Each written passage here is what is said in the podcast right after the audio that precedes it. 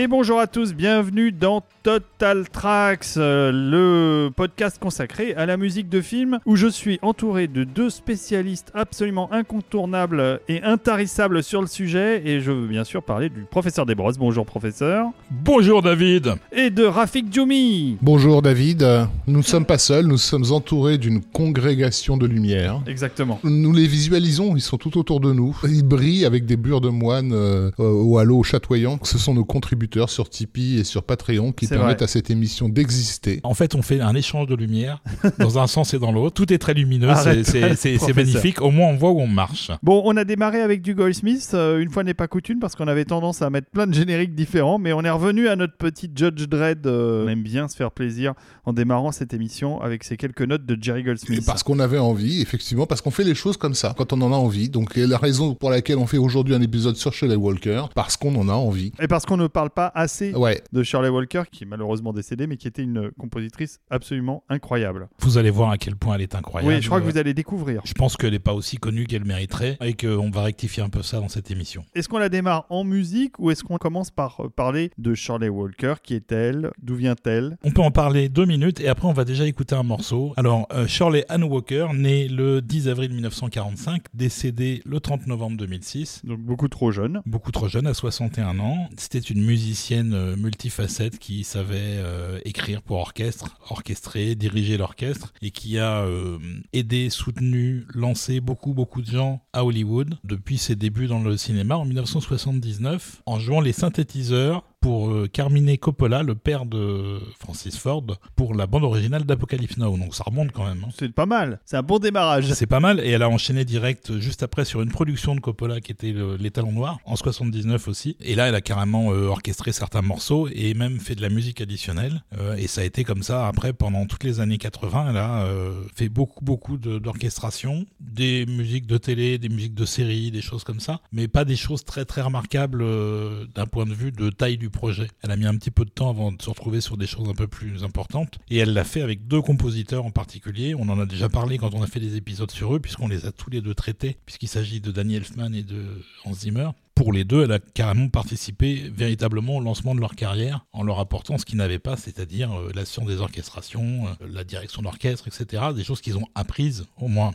pour l'un des deux après, mais qu'à l'époque ils ne possédaient pas. C'est quoi sa formation justement à Shirley Walker? Elle venait d'un conservatoire classique. euh, Est-ce qu'on connaît l'école où elle a étudié la musique euh? Elle a fait une école pas très connue et elle a fait ses premières armes beaucoup en faisant euh, des jingles et de la musique de films industriels. Elle a vraiment commencé au plus bas et elle a monté petit à petit et c'est vraiment à la force de son talent qu'elle a réussi à se hisser jusque là où elle est arrivée. La période qu'on va explorer en fait, elle a des collaborations déjà dans les années 80 avec des gens comme Brad Fiedel, euh, avec euh, Carter Burwell, avec euh, plein plein de Avec compositeurs. Elle a- Richard Band, dont tu as déjà parlé. elle a fait euh, des orchestrations, de la direction d'orchestre et même de la musique additionnelle pour certains Richard Band, entre autres Dungeon Master et Ghoulies. Euh, non, non, elle a vraiment bossé. Quand on regarde sa filmo en tant que autre chose que compositeur, c'est impressionnant. hein. Ouais, c'est impressionnant. Sur IMDB, vous allez trouver tous les détails à ce niveau-là. Alors, tu disais qu'on allait euh, démarrer par un morceau. Oui, on va démarrer par un morceau d'un film, euh, un de ses premiers longs métrages de cinéma, qu'elle n'a pas signé, bah oui, euh, sur- surtout, sur sur lequel elle n'est pas créditée. Hein. euh, qui s'appelle Chicago Joe et la Showgirl. C'est un film un peu oublié avec euh, Kiefer Sutherland et euh, Emily Lloyd, je crois, qui a pour particularité d'être réalisé par Bernard Rose. C'est un mec dont vous avez déjà parlé, qui avait fait entre autres euh, Candyman. Candyman, oui. Et donc, c'était Hans Zimmer qui avait signé pour faire le film. Je sais pas pour quelle raison il a pas fait le score. Il a pas eu le temps, ou enfin, il y, a- y a quelque chose qui s'est mis dans son chemin, et elle l'a fait à sa place. Elle a, a priori, composé la totalité du score, et elle l'a dit en interview, donc je pense pas que ce soit du pipeau, mais contractuellement, il fallait que ce soit Zimmer qui signe, donc elle a pas signé le film du tout. Et donc, le score n'est jamais sorti officiellement. On s'est tourné du côté du bootleg Oh pour vous proposer quand même un morceau qui vous montre là où elle en était à cette époque-là, en 1990. Dix ans après son démarrage, quand même. C'est pas les premiers trucs qu'elle a fait. Non, clairement pas. Ok, on écoute ça. Ça s'appelle Chicago Joe and the Showgirl.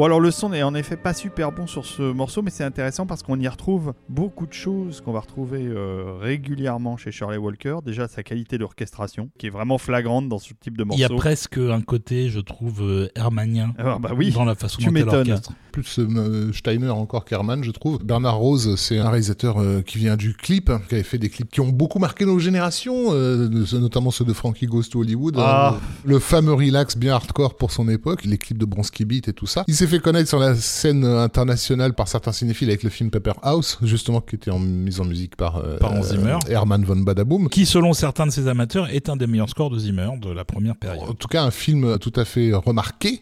Et du coup, Chicago No Joe and the Showgirl, c'était effectivement la première tentative de film euh, de, à casting international, euh, etc., basé sur un fait divers qui avait défrayé la chronique de- de- dans les années 40. Donc, on est clairement dans un film référentiel au niveau de la tentative de régénérer un certain look du film noir, en fait, des années 40. D'où le choix de cette musique euh, très marquée dans le temps qu'à mon humble avis, Zimmer aurait été incapable de fournir. Donc, c'est une bonne chose que Charlie Walker l'ait fait à sa place. D'autant plus que, ce faisant, elle se prépare à un style musical auquel elle reviendra. Oui, d'autant qu'il y a aussi du big band dans le film qu'elle maîtrise très bien aussi. euh, et elle a d'ailleurs beaucoup contribué, comme je disais au début de Zimmer, puisqu'elle a orchestré et dirigé pour lui, pour euh, Black Rain, pour euh, Bird on a Wire, Backdraft, particulièrement remarquable, A League of Their Own et Toys, entre autres. Elle a fait de la musique additionnelle sur Pacific Ace, qui est un score très apprécié des amateurs de Zimmer de cette période. Bref, elle a fait pas mal de choses pour Hans. Maintenant, je commence à comprendre pourquoi j'aimais bien euh, Zimmer au début des années 90. Parce Parce qu'elle a que- fait la moitié que- du boulot, Parce qu'il y avait un compositeur derrière.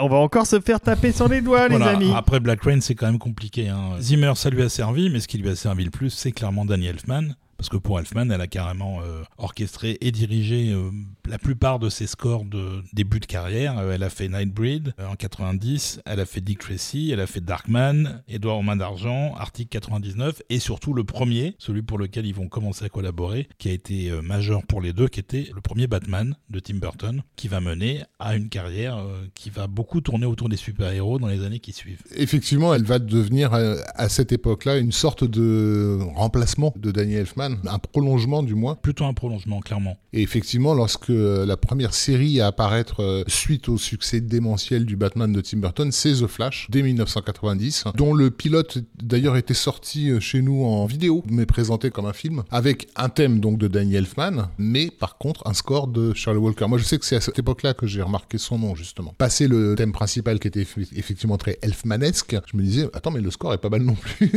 tu vois, qui l'a fait C'était pas Hans Zimmer. C'était bien. Là cette fois-ci, avait bien marqué Charlie Walker au générique. Ouais, c'est clair, elle a fait tous les épisodes de la saison. Il n'y a eu qu'une seule saison de 22 épisodes. Euh, la série a été arrêtée après. C'est une série assez coûteuse d'ailleurs pour l'époque. Et il y avait un budget assez considérable pour la musique. C'est-à-dire qu'elle avait quasiment un orchestre complet pour chaque épisode avec un score original pour chaque épisode. Ça va augurer de tout ce qu'elle va faire aussi par la suite. Et c'est aussi un bel exemple de ce qu'étaient les années 90 à la télévision. Il y avait encore de l'argent pour faire de la musique avec un orchestre. Ouais, ça revient un petit peu dans certaines séries, mais. Non, ça revient sur les grosses grosses séries où il y a des budgets à 50 millions d'épisodes euh, comme sur Amazon par exemple, mais c'est pas si fréquent que ça. hein. Et on peut le regretter d'ailleurs. Moi, je m'en souviens plus de cette saison de The Flash. D'ailleurs, j'ai même pas trop suivi les, les nouvelles euh, Je l'ai pas vu. aventures de The Flash. euh. Je l'ai pas vu le Flash à l'époque. J'ai vu donc ce pilote hein, qui dure à peu près deux heures, qui avait coûté dans les 6 millions de dollars. Donc, à l'époque, quand t'as rien à te mettre sous la dent en, en super-héros, ça faisait illusion. Voilà, il y avait quelques effets spéciaux euh, plutôt réussis. Et encore une fois, la vraie richesse du truc, c'était euh, le score, quoi, qui donnait euh, du volume en fait à, à l'image. C'est quand même une belle preuve de confiance de la part de Daniel Elfman de l'avoir soutenu pour qu'elle prenne le relais après qu'il ait composé le thème. Le thème d'ailleurs est réutilisé dans la série à certains moments, mais elle en a aussi développé beaucoup d'autres. Et c'est quelque chose qu'elle va faire aussi tout le reste de sa carrière, c'est développer des thèmes pour les personnages, tous les personnages. Donc c'est vraiment un-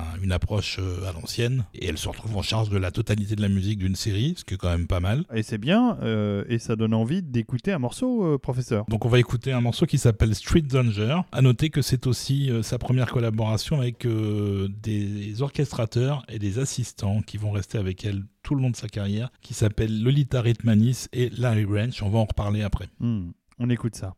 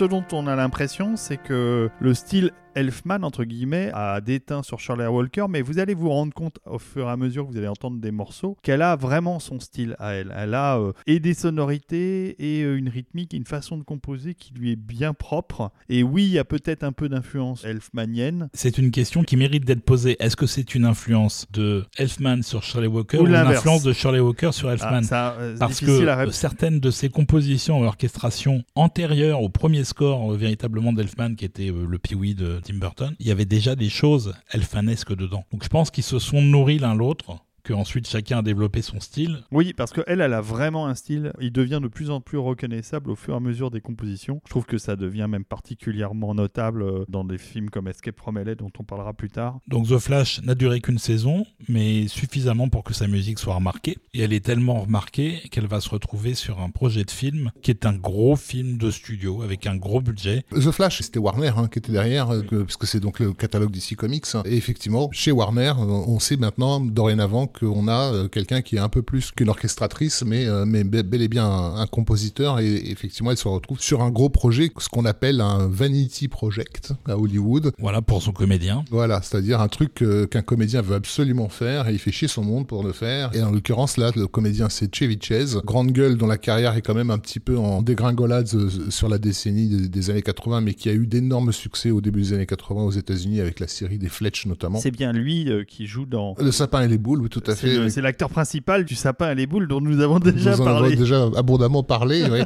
Mais c'est marrant d'ailleurs parce que c'est à l'occasion d'un National Lampoon que Chevy Chase va remarquer Shirley Walker qui dirige l'orchestre. Elle n'a pas composé pour le film, mais il est déjà impressionné de voir une petite bonne femme comme ça qui dirige euh, un orchestre de 80 musiciens et il va s'en souvenir. Et comme on reparle d'elle à l'occasion de The Flash, elle va finalement être suggérée euh, pour euh, faire la musique. Des aventures de l'homme invisible, qui était un gros projet confié à John Carpenter et qui pour moi est un des films de John Carpenter les plus oubliés, voire oubliables peut-être. Non, t'es méchant. Moi, je trouve que c'est un film vraiment qui tient encore la route. Euh, Je crois que t'as oublié ce qu'on se bouffait dans les années 90, hein, David. Ne serait-ce que- ne serait-ce qu'en termes d'effets spéciaux, Et c'est- déjà, c'était bon, quand même avait- du costaud. Ça a été effectivement un, un pur laboratoire pour les techniciens d'ILM, puisque donc vraiment il y a des effets euh, pour l'époque euh, insensés dans tous les coins et commençaient à découvrir l'imagerie numérique et tout ce qu'on pouvait faire avec. Mais c'est aussi effectivement un film à cheval, puisque donc au départ ça devait être une, une grosse comédie, mais c'est Chevy Chase qui tirait pour que ce soit moins une comédie parce qu'il voulait se positionner un acteur euh, entre guillemets sérieux. C'était développé au départ par Ivan Reitman, qui s'est fighté avec Chevy Chase euh, parce que Chevy Chase voulait un truc qui insiste un peu plus sur la solitude d'un personnage invisible qui n'existe plus pour personne en fait. Et il espérait que ça allait lui donner des rôles plus sérieux après, ce qui a pas vraiment été le cas d'ailleurs. Tout à fait. Non. Quant à Carpenter, il était en litige avec euh, Live Production, donc la boîte qui avait produit euh, Prince des Ténèbres et Zélive, et il n'arrivait plus à monter ses propres projets en indépendant, et donc bah, du coup il savait qu'il avait besoin de tourner, et, euh, mais même s'il avait du mal à, à l'idée de retourner chez des majors, chez lesquels il avait beaucoup souffert, passé. voilà, Ouais. avec à l'époque de Jack Burton notamment, et voilà. Et de Starman. Et de The Thing et de Starman et compagnie. Enfin, il a eu la liberté de pouvoir réécrire le script, donc reprendre le script pour justement le diriger un peu plus vers une sorte de semi-remake de La mort aux trousses d'Hitchcock, mêlé de l'aspect un peu euh, histoire d'amour impossible qu'il y avait déjà dans Starman. En tout cas, bon, c'est vrai que c'est un film qui est à cheval entre plusieurs genres, plusieurs tonalités. On sait jamais trop exactement ce qu'on est en train de regarder. C'est peut-être aussi pour ça que t'as- J'en ai plus aucun pas- souvenir surtout. a pas apprécié. Il y a un côté très mélodramatique d'un côté, euh, comédie de l'autre, film fantastique, film d'action, et tout ça ne se marie pas forcément. Travail avec les studios oblige. On sait que Carpenter avait été euh, d'une certaine façon contraint de laisser la place à Ennio Morricone sur The Thing, qu'il n'a pas eu d'autre choix que de faire du, du sous Carpenter quelque part. Oui, et là c'est pareil puisque Et là, c'est pareil, c'est un film gros- de studio avec un gros budget et euh, on va pas euh, laisser le réalisateur jouer avec un synthé dans un coin de la caravane. Non, mais c'est On va aussi- prendre un vrai compositeur. Le truc à Hollywood, c'est que, enfin, voilà, surtout sur les gros projets, il y a des règles très très strictes euh, imposées par les, les différents syndicats. Et c'est aussi ce qui oblige parfois les réalisateurs multitâches à se faire tout petits sur le multitâche. Quoi. C'est arrivé fréquemment que les, ré- des réalisateurs s'inventent littéralement des prête-noms hein, pour pouvoir euh, soit composer la musique d'un côté sans que ce soit leur nom, soit faire le montage sans que ce soit leur nom. Enfin, je veux dire, les frères Cohen, on, le sait, euh, leur monteur n'existe littéralement pas. ils ont inventé un mec pour pouvoir faire le montage de leur propre film. Bref, et c'est en- entre autres comme ça que Charlie Walker arrive sur ce projet, mais en réalité, ça va très bien se passer. Ça va très très bien se passer, ça va être très facile de travailler avec elle. C'est quelqu'un d'extrêmement dynamique et de très enthousiaste tout le temps. Et elle arrivait toujours à trouver le fun dans tout ce qu'elle faisait, que ce soit de l'orchestration, de la direction d'orchestre et tout. Elle avait une espèce d'énergie comme ça, vitale, euh, très très forte, qui faisait une, une forte impression sur les gens qu'il a rencontrés et qui euh, rendait son travail, euh, disons, à un niveau collectif très facile avec les autres. Et ça a été comme ça toute sa carrière. C'est un film que j'ai découvert en projection de presse. Et oui, je suis vieux, j'allais déjà en Mais projection de presse non, à tu es l'époque. jeune et beau. Et effectivement, pendant le film, je me disais, ah oui, dis donc, la Shirley Walker, euh, j'étais bien content de l'avoir remarqué sur Flash parce qu'elle euh, elle continue son bonhomme de chemin. Si effectivement le mélange des genres est un peu problématique dans le film lui-même, pour la compositrice, pour le coup, c'est vraiment cool parce que ça lui permet de développer tout un spectre, on va dire, de compétences. Parce qu'il y a vraiment dans le ça, film, il y a- voilà, il y a des de grosses scènes de suspense, il y a, y des de- scènes d'action. Il y a de la comédie romantique, il y a de la romance pure et dure, et elle va mettre tout ça en musique en fait, avec une facilité, avec une aisance, euh, avec une capacité de développement thématique qui est assez hallucinante. On va écouter un morceau qui était sur l'album, qui est un medley de plusieurs thèmes du film, et ça va vous donner une bonne idée de la versatilité de Charlie Walker déjà sur ce projet-là. On écoute ça.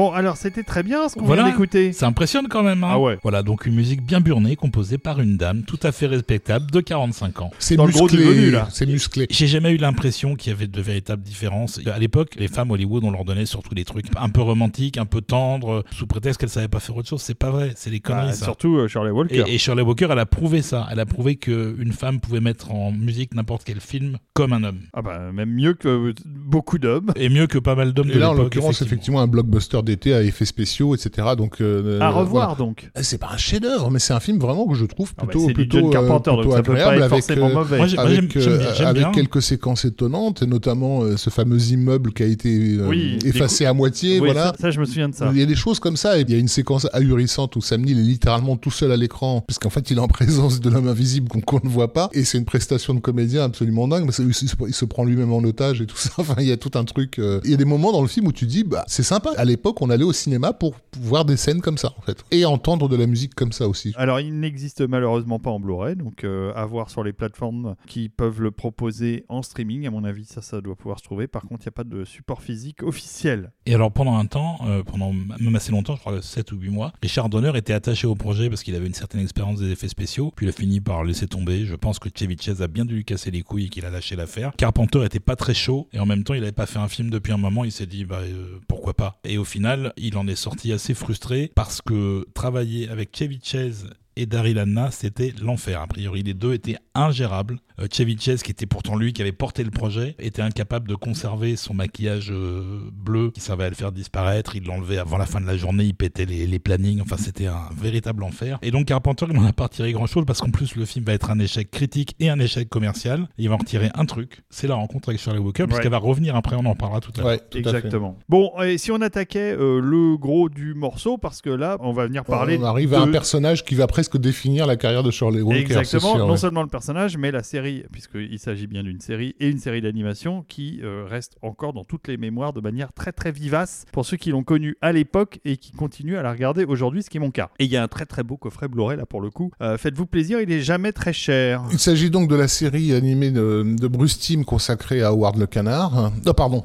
Batman, excusez-moi. aimerais bien, Ah hein, tu oui, aimerais j'aurais- bien. J'aurais tellement kiffé. Donc ça s'appelle Batman The Animated Series. En français, tout simplement Batman. C'est une série qui a été lancée suite au succès en 89 du premier film de Tim Burton. Diffusé chez nous euh, sur Canal+, euh, originellement, qui est un véritable chant d'amour, on va dire, au Batman entre guillemets originel, celui du détective comics, avec un, un- un dessin, un graphisme qui fait ouvertement référence euh, justement à l'économie graphique de ces comic books euh, des années 40-50. C'est très très joli à voir, avec beau, un- un- Très épuré, il y a des plein jeux de... de, clair-obscur, euh, voilà, et puis évidemment une, une déclaration d'amour au film noir en général. Et c'est là où effectivement le style euh, déjà de, évoqué dans Chicago Joe et la, et la Showgirl va avoir une bonne justification pour être redéployé en fait par Shirley Walker puisqu'elle est en mode hommage aussi de son côté. Alors, est-ce que le thème de cette série, ça reprend un thème de Danny Elfman Alors, on, on va écouter deux thèmes principaux. C'est le thème utilisé dans la série, composé par Danny Elfman. Alors, au départ, il voulait pas, il a recommandé Shirley Walker, qui avait euh, à nouveau assez impressionné avec ce qu'elle venait de faire sur le Carpenter et ce qu'elle avait fait sur The Flash. Et puis finalement, il a changé d'avis, il s'est dit, ok, je vais faire une adaptation de mon thème de Batman pour la série. Donc, il a fait une version d'une minute. Et elle-même a composé aussi son propre thème pour Batman, qui a été aussi enregistré en tant que générique alternatif. Je sais pas s'il a été utilisé beaucoup dans la série. Mais en tout cas, il y a les deux. Et là, on vous a fait un montage avec les deux. Chacun fait une minute. On va écouter ça et on revient après. Avec plaisir.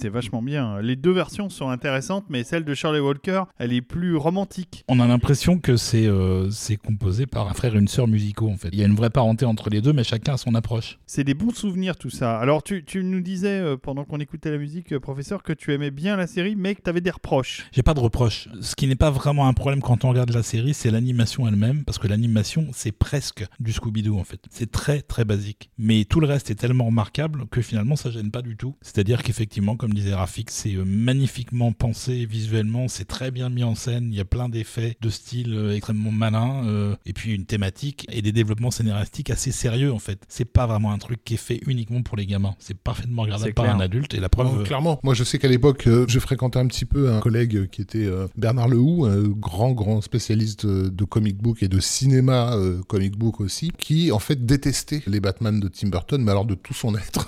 Justement parce que ça ne respectait pas à ses yeux ce qui avait fait la gloire de ce personnage sur des décennies. Et il était tombé red dingue de la série de Bruce Timm. Quand t'allais chez lui, tu pouvais être sûr que sur la- sur l'écran, ça défilait, quoi, à, longueur de journée. Une, forme de déclaration d'amour à, à tout ce qui a fait l'identité graphique de Batman dans l'histoire du comic book, quoi. Oui, puis pas seulement graphique, parce que finalement, Batman, c'était des histoires de détectives au départ, Mhm. les premiers comics. Et là, c'est véritablement détective, ce sont des enquêtes. Il y a des super vilains, mais pas dans tous les épisodes. Il y a aussi beaucoup de gens de la pègre, etc., euh, qui sont un peu moins particuliers, que Batman affronte Et il fait des enquêtes, et parfois, il n'est pas euh, en costume de Batman, il est déguisé en autre chose. C'est très très différent comme approche de celle de Burton, alors que paradoxalement, la série n'a été créée que parce que Burton a été un carton, en fait. En tout cas, c'est une excellente plateforme pour Shirley Walker qui peut vraiment, euh, encore une fois, démontrer euh, le spectre euh, dont elle est tout à fait capable et qu'elle oui, parce qu'il y, a- mener. il y a tous les styles musicaux, absolument tout. Et en plus de ça, elle va s'en- servir parce que elle est choisie comme étant le directeur musical de la série. Elle va composer une bonne partie des épisodes, mais pas tout, c'est impossible. Ils ont à peu près 15 jours pour faire la musique d'un épisode, qui est ensuite enregistré avec un orchestre de une quarantaine de musiciens en général, ce qui est déjà pas mal. Donc elle peut pas tout faire toute seule et elle va en profiter pour faire une plateforme qui va mettre en avant d'autres compositeurs débutants et elle va faire commencer plus de 30 compositeurs différents, rien que sur les 4 saisons de cette série-là, qui comptait euh, 65 épisodes sur le premier run et qui sera ensuite complété par une série qui s'appelait The New Batman Adventures, qui euh, est considérée en général comme la quatrième et dernière saison de la série. En tout, ça fait une centaine d'épisodes. Et chaque épisode a un score original, composé pour. Euh, Il y a beaucoup de musique. Ah ouais, ouais, elle est presque omniprésente la musique dans la série. pas du tout édité à l'époque, mais très bien représenté ensuite en CD, puisqu'il y a eu 4 albums pour un total de 12 disques, c'est quand même pas mal. Il n'y a pas tout, et c'est La La Land Records qui a sorti ça, et c'est La La Land globalement qui a euh, fait sortir Shirley Walker de Londres, puisqu'ils ont édité quasiment tout ce qu'elle a fait dans les années 90, dans des versions vraiment luxueuses. C'est intéressant cette position de, je dirais, à la, à la Alfred Newman, en fait, de se servir de- de- du poste de directeur musical pour finalement ouvrir les portes de, de tous ceux qui sont en train de frapper à la porte, justement. Ça. On a, on a les noms de, de certains des compositeurs qu'elle a aidés à cette époque-là à émerger. On a les noms de certains, entre autres trois en particulier, qui sont une que j'ai déjà mentionnée avant, qui était son assistante déjà sur The Flash, qui était Lolita Redmanis. Il y a aussi Christopher Carter et Michael McQuistion, il y a Harvey Cohen, il y a pas mal de gens comme ça. Mais ces trois, quatre noms-là vont rester et vont devenir la voix musicale de toutes les adaptations animées de super-héros d'ici euh, chez Warner, jusqu'à pratiquement aujourd'hui en fait. Hmm. Elle a disparu il y a presque 20 ans, mais eux continuent. C'est bien euh, d'un côté parce que Warner euh, est fidèle à ses compositeurs. Une fois qu'ils ont lancé un truc, ils,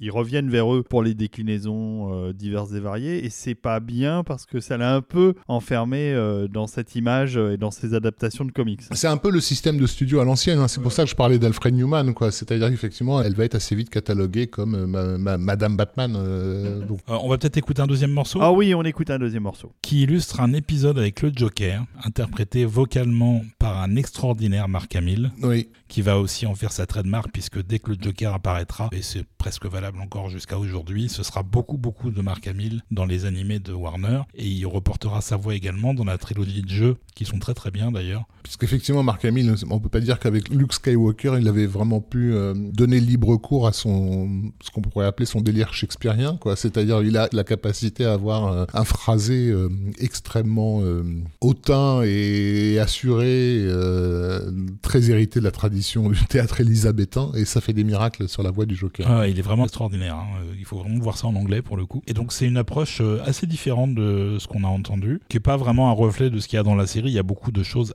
assez traditionnelles en termes de composition. Là, c'est un côté un peu plus pop, qui est un sous-thème du Joker, sachant que le thème principal du Joker, c'est dire s'il y en a des thèmes dans la série, est aussi mentionné dans le morceau. C'est un petit truc qu'on entend à l'accordéon. Donc on va écouter ça et vous allez voir ça des potes. Ok, on écoute ça avec plaisir.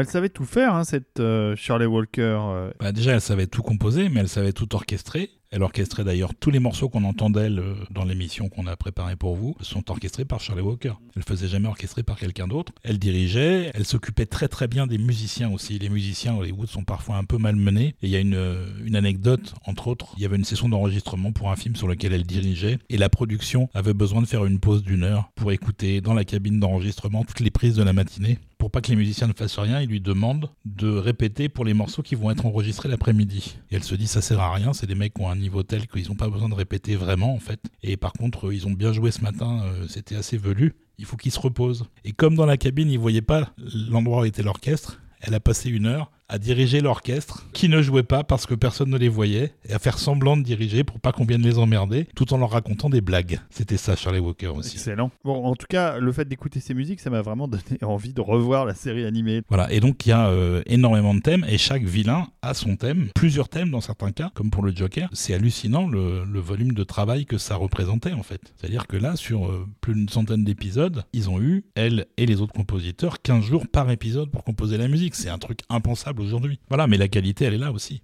Ça s'entend. Alors, on va écouter un troisième morceau, peut-être. Oui, et d'ailleurs, c'est pas le thème d'un méchant cette fois-ci, c'est le thème de Batgirl dans un épisode qui s'appelle Shadow of the Bat. La prononciation anglaise de Shadow of the Bat fait, fait référence à Shadow of the Doubt, qui est un, un film noir de- d'Alfred Hitchcock.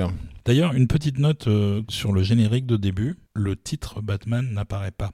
Jamais. On a une minute d'images, toujours les mêmes hein, à chaque épisode, avec le thème de Danny Elfman. Et ensuite, on a un carton avec une image qui est censée symboliser l'épisode qui va venir, avec le titre, le scénariste, le réalisateur, et c'est tout. Le titre Batman, le logo Batman n'apparaît pas. N'apparaît pas. C'est très fort. Bon, on écoute ça.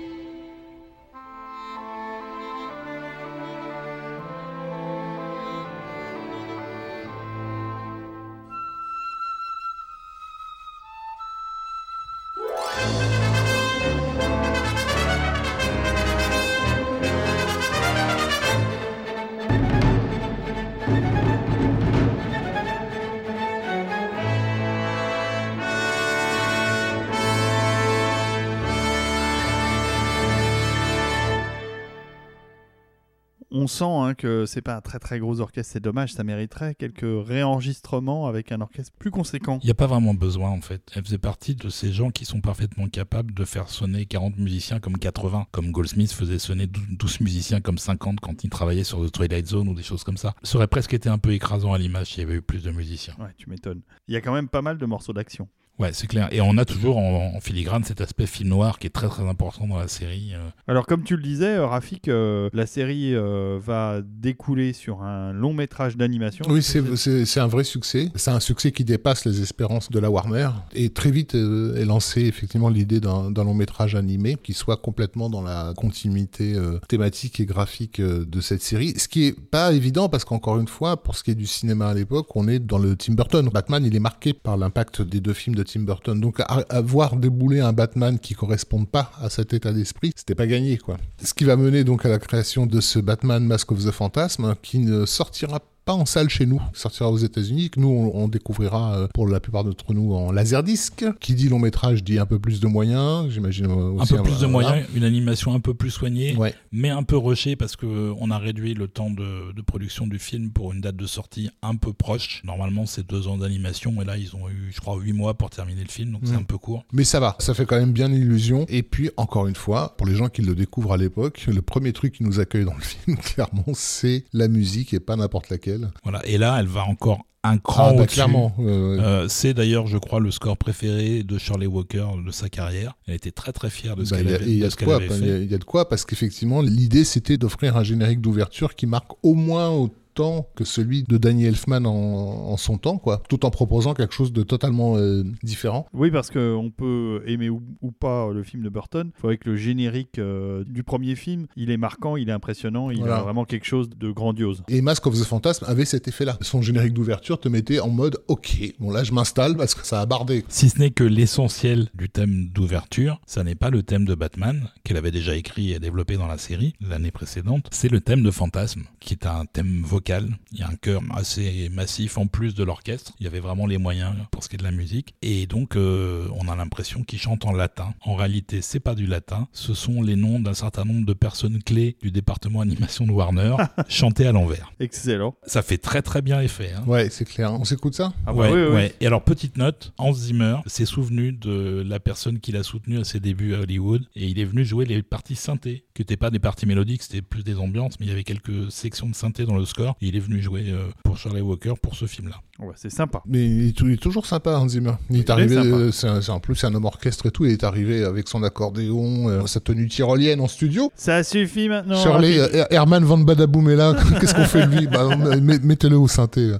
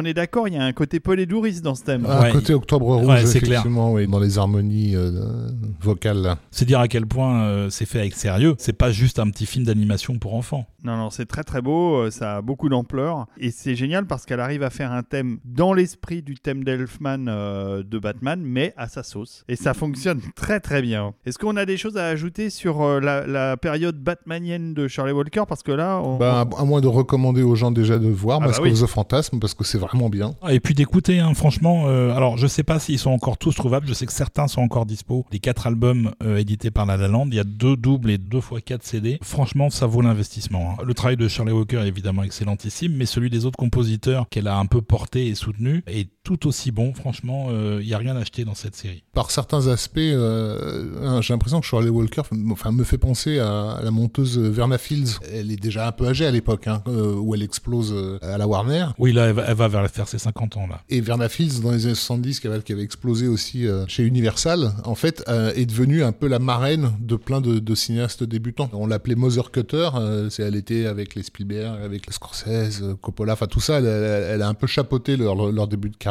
Quoi. Et j'ai l'impression que Charlie Walker fait ça au niveau, euh, au niveau musique, en fait. Qu'elle profite de son statut installé et aussi de son âge un peu euh, avancé pour jouer un peu les, les, les mamans, quoi, on va dire. De... Oui, en faisant ça à la fois avec énormément de bienveillance, mais aussi une poigne de fer. Ah oui, C'est-à-dire que pour tenir un planning comme celui de, de Batman, la série animée, avec je sais pas combien de compositeurs, je sais pas combien d'épisodes, des sessions d'enregistrement dans tous les sens, il fallait quand même le gérer le truc. Et elle était responsable de ça. Et je pense qu'effectivement, elle avait de la poigne parce que euh, dans son physique, elle a un un peu Bernard Herrmann avec ses lunettes euh, bien énormes euh, et bien cerclées. À mon avis, quand ça bossait, ça bossait sévère. Et à côté de ça, elle avait beaucoup d'humour. Et d'ailleurs, en interview, parfois, euh, sur je ne sais plus quel film qu'elle a fait après, qu'on va évoquer bientôt, où elle disait, parce que vous avez entendu, la musique, c'est quand même un peu, un peu spécial, c'est un truc assez expérimental et tout. Regardez-moi.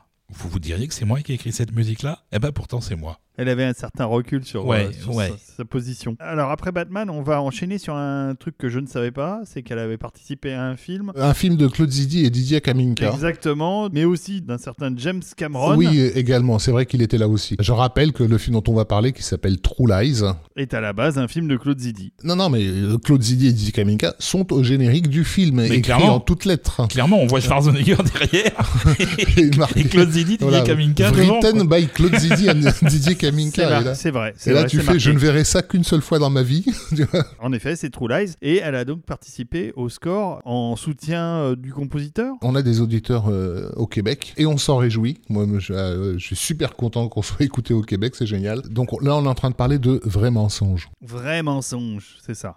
Bah oui, il faut, faut penser quand même à notre public international. Et donc, faut être honnête, Shirley Walker n'a pas forcément composé ce qu'on va entendre là. Même si ça lui doit certainement beaucoup en termes d'orchestration, le crédit va à Brad Fiedel. Elle a beaucoup travaillé avec lui, elle a dirigé pour lui pas mal de ses scores Mais ils avaient déjà pour bossé orchestre. ensemble. Ils avaient déjà bossé ensemble sur euh, Les Accusés. Elle a fait The Real McCoy, Striking Distance, puis d'autres films après, Johnny Mnemonic. Donc elle a beaucoup travaillé avec lui et on sait pas exactement comment ça s'est passé. Simplement, je pense que le score ne sonnerait pas comme il sonne si elle n'était pas là. Et comme en plus on va jamais consacrer une émission à Brad Fiedel, faut être honnête, il y a peu de chances que ça arrive ou alors on sera vraiment à sec et ce sera dans 45 ans. Donc on s'est dit que ce serait l'occasion de parler un peu du film vite fait et d'écouter un bon morceau du score qui Non, est mais c'est aussi, c'est aussi pour rappeler, effectivement, c'est une position quand même un peu particulière de quelqu'un qui ne tirait pas forcément toujours la couverture à elle, que de continuer euh, d'une certaine façon à être dans l'ombre sur un projet comme True Lies où, voilà, où son nom n'est pas mis en valeur, alors que c'est quand même un gros blockbuster important, tout en fournissant une force de travail euh, bien concrète, quoi. Comme tu le dis, le- je pense que le score n'aurait pas eu cet aspect blockbuster.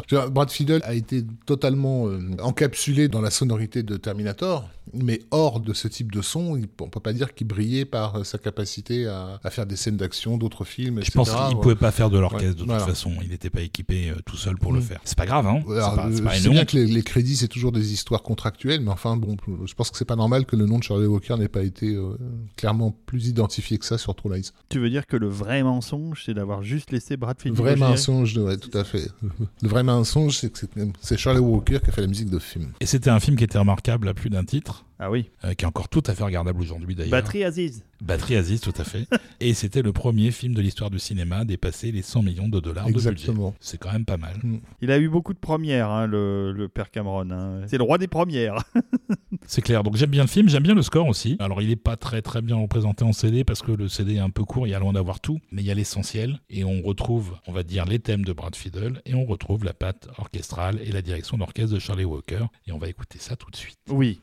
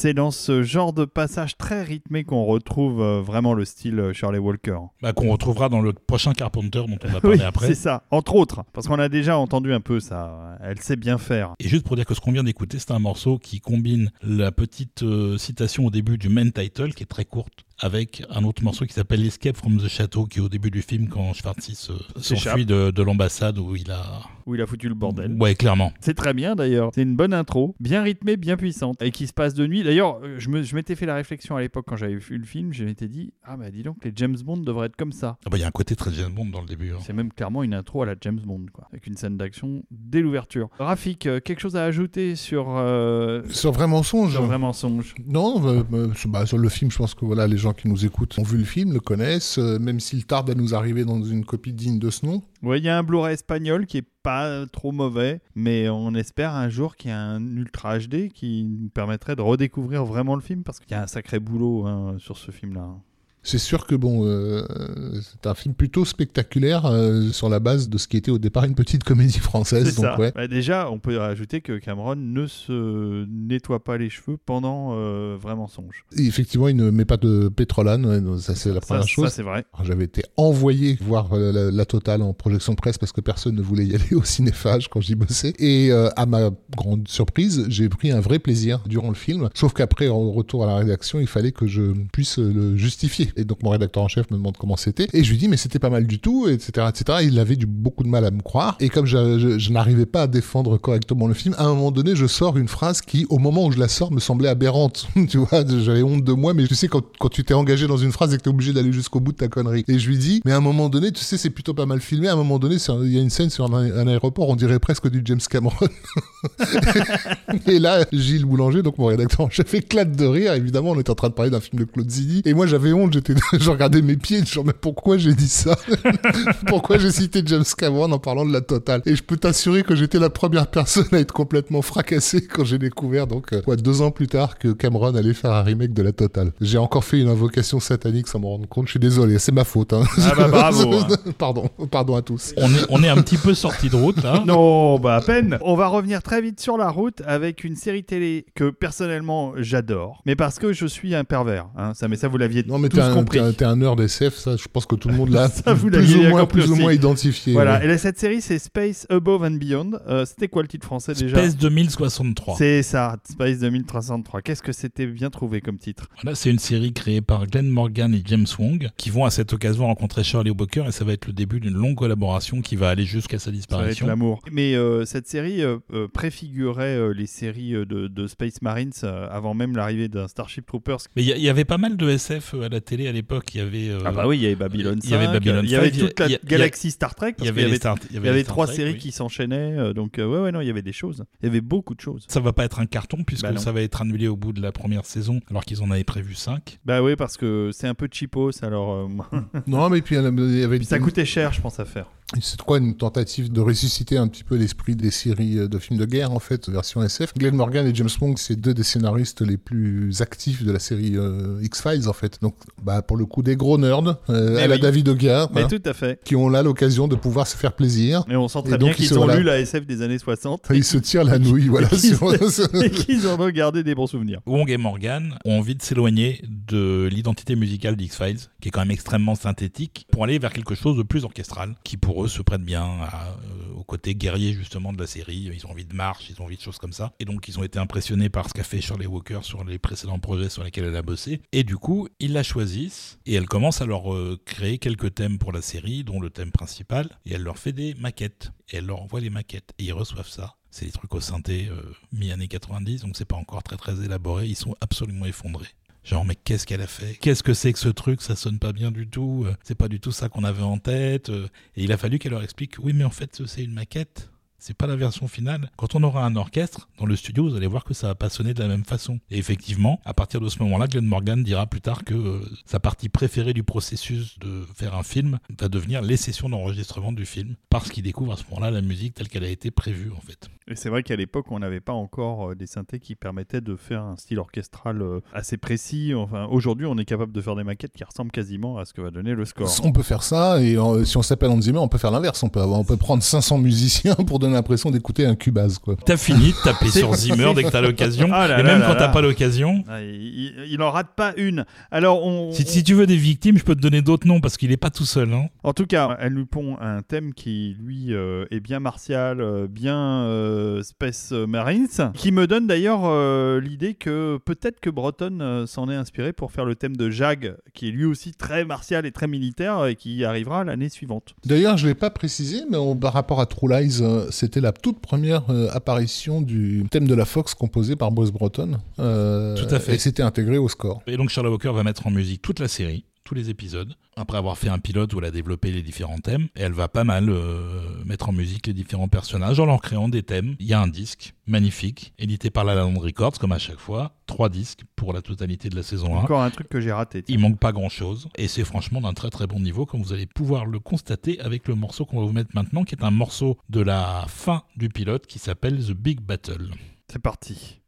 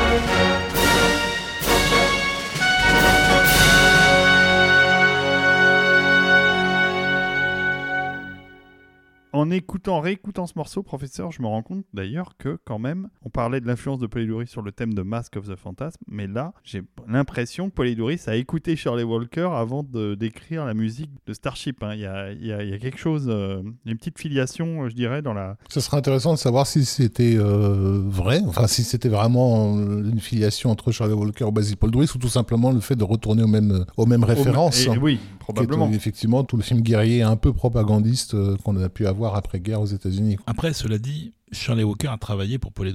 Elle a fait des directions, des orchestrations pour lui. Euh, elle avait d'ailleurs fait un morceau, même un seul unique morceau, je crois, pour Cro-Blanc, le fameux score euh, partie Paul Zimmer. Elle a aussi dirigé euh, Sauver Willy 2, des choses comme ça. Donc ils se connaissaient en tout Je cas. hein. connaissais, ouais. Bon, euh, c'est vachement bien. Euh, je vous recommande d'écouter le reste euh, du score alors sur le disque de La La Land que je vais me procurer vite fait. On peut passer au film suivant parce que alors là, c'est vraiment un de mes films préférés et un de mes scores préférés. J'en ai pas souvent, c'est vrai. Hein je suis pas souvent à dire que c'est un de mes trucs préférés, mais, mais là, c'est vrai. David a beaucoup de séries, de films préférés. Oui, mais celle-là, je l'aime beaucoup. Donc, euh, C'est donc c'est- mais c'est, mais c'est un peu le, le cœur de l'émission, c'est d'être passionné. Toi, t'es un vrai passionné. Moi, j'admire ça. Alors, Escape from LA, pourtant, c'est pas un film que- qui passionne tout le monde. Moi, j'adore le film. Bah, on est tous les deux, on est, on est complètement fascinés par ce film. Et je pense que ce qui déplaît euh, aux gens, c'est souvent le mélange des genres entre la comédie et euh, la SF. Et que quand on est le cul entre deux chaises, euh, le public est un peu désarçonné. Mais j'adore euh, ce film qui est plein de- d'erreurs et plein de conneries. Et puis, et puis plein d'approximations visuelles aussi, parce que les effets spéciaux sont pas terribles. Oui, parce qu'il n'y avait pas tout à fait le budget qu'il non, il y fallait. avait pas le budget euh, qu'il fallait. C'est pas qu'il n'y avait pas le budget qu'il fallait, c'est qu'on était dans une période aussi de crise avec euh, un studio qui fermait, euh, etc. Puis c'était un développement qui était en, en chantier depuis au moins 10 ans, puisque c'est la suite directe de Escape from New York. qui était passé par des tas d'itérations. Alors là, bon, on va pas faire le, toute l'historique du film qui est quand même euh, assez long. Je vous invite à aller écouter le Capture Mag spécial John Carpenter. Donc je crois que c'est dans l'épisode 3 euh, où on passe une, une bonne heure euh, sur Los Angeles 2013 puisque c'est le film dont on parle, Escape from LA, donc un- avec un, un développement de elle assez lourd et un tournage aussi bien, bien bordélique, mais excellent souvenir néanmoins pour John Carpenter qui est en, en situation de crise en a profité pour faire un peu le con, et faire un peu n'importe quoi et, Et se faire plaisir. et se faire plaisir avec les artificiers euh, à faire des fusillades nocturnes en plein Los Angeles qui, voilà, qui ont posé beaucoup Qui de ont généré des tas de plaintes parce que ça faisait un bruit infernal. Tout à fait. Ouais, mais le- ça se ressent dans le film. On sent que le film est, Que c'est un film de potes qui se sont fait, qui C'est se sont ça. fait plaisir. Ouais. C'est ça. Et on voit que Kurt Russell, il s'amuse bien aussi sur le tournage. Oh oui, le film a d'ailleurs été fait beaucoup avec son envie à lui de retrouver le personnage en fait. Carpenter aurait jamais fait l'effort de faire la suite si Kurt Russell n'avait pas été là à pousser pendant des années en fait. Mais on aura l'occasion d'en reparler quand on va faire un épisode consacré à John Carpenter. Enfin, n'empêche que Escape from LA bénéficie d'une musique absolument remarquable signée par Shirley Walker et John Carpenter. Voilà, ils s'y sont mis à deux. Ils se sont partagés les séquences, sachant que Carpenter avait déjà mis quelques idées comme ça, qu'il a refait de manière assez magnifique son thème principal d'Escape from New York, avec un côté un peu plus rock, mais euh, qui est vraiment super bien arrangé. Et Shirley Walker a fait une partie de la musique. On va pas du tout parler de la partie Carpenter, on en parlera quand on fera une émission sur lui. Par contre, on va écouter un morceau de Shirley Walker, qui est un montage en fait de deux séquences, qui s'appelle Escape from Coliseum et Crash Landing, qui est la dernière séquence du film. Et ça pète, mais alors ça pète.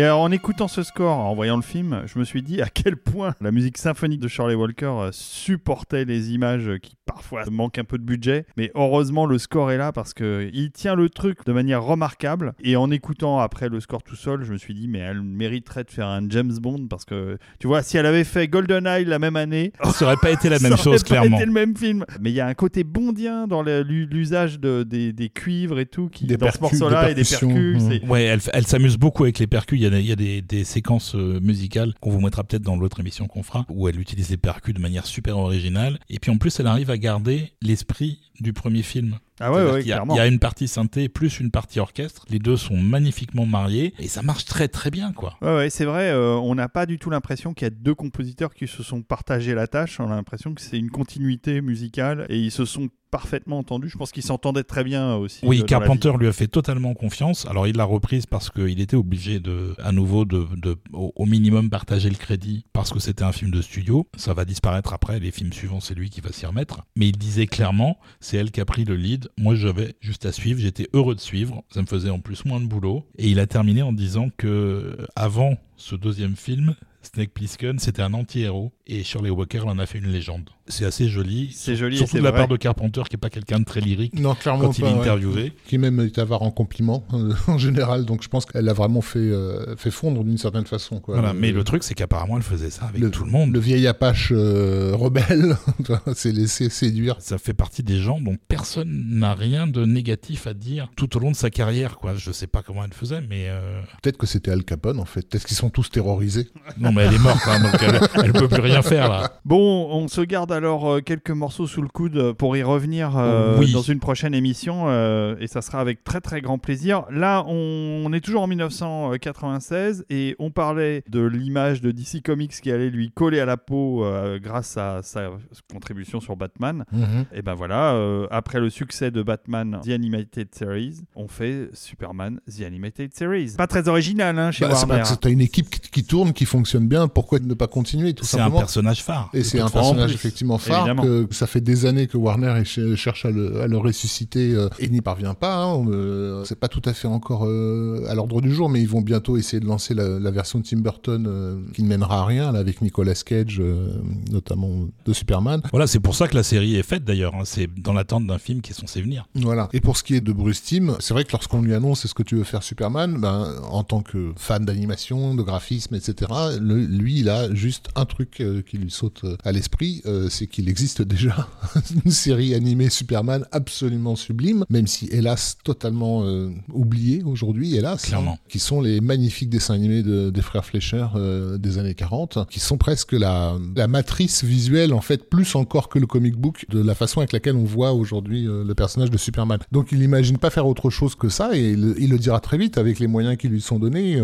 il se sent pas les épaules de, de se frotter à, à ces géants, puisque donc les Superman des, des Fleischer étaient des trucs qui étaient faits pour le cinéma, euh, à l'ancienne, euh, la- littéralement à la Walt Disney, quoi. Mais par contre, il va quand même euh, reprendre toute une partie des décors, l'esprit en fait euh, art déco de ces dessins animés là, pour tout ce qui est euh, savant fou dans des laboratoires dingues. oui, oui, ça va être d'ailleurs Voilà. en- encore plus stylisé que la série Batman qui a précédé. Voilà. Euh, Il va pousser le curseur encore un peu plus loin en fait en termes de, de design euh, extrême. Hmm. Et ça, c'est encore du pain béni pour Shirley Walker, puisque Bah oui. donc on lui sert sur un plateau d'argent les années 40 qu'elle a l'air d'affectionner tout particulièrement. Voilà, alors juste un petit truc que je voulais dire, parce que vous avez vu qu'on apprécie beaucoup euh, la série animée Batman. J'ai pas vu la version Superman. Par contre, j'insiste bien sur l'importance du créateur qui est Bruce Timm. C'est vraiment le mec qui est derrière tout ça et qui est responsable de tout ça. Et on n'est pas les seuls à apprécier son travail, puisque à la même époque, avant qu'il se lance sur Superman, il avait été contacté Oui, euh, par, le un, petit par un- Stevie, un certain Steven Spielberg. encore un nerd. Qui Voilà, qui voulait l'inciter à développer des projets. Euh, Il y en a un qui va aboutir plus ou moins qui s'appelle Freakazoid. Euh, Au final, il va signer pour Superman, mais entre-temps, euh, Spielberg euh, était très admirateur de son travail sur Batman et,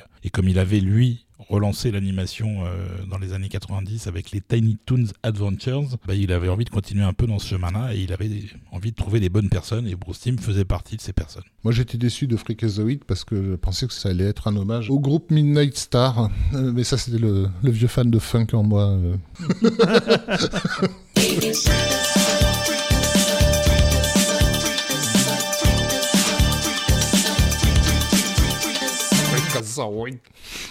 Donc Charlie Walker est embauché comme directeur musical sur cette série Superman. Elle va superviser la totalité de la composition. Oh, c'est bien dit. Elle va superviser.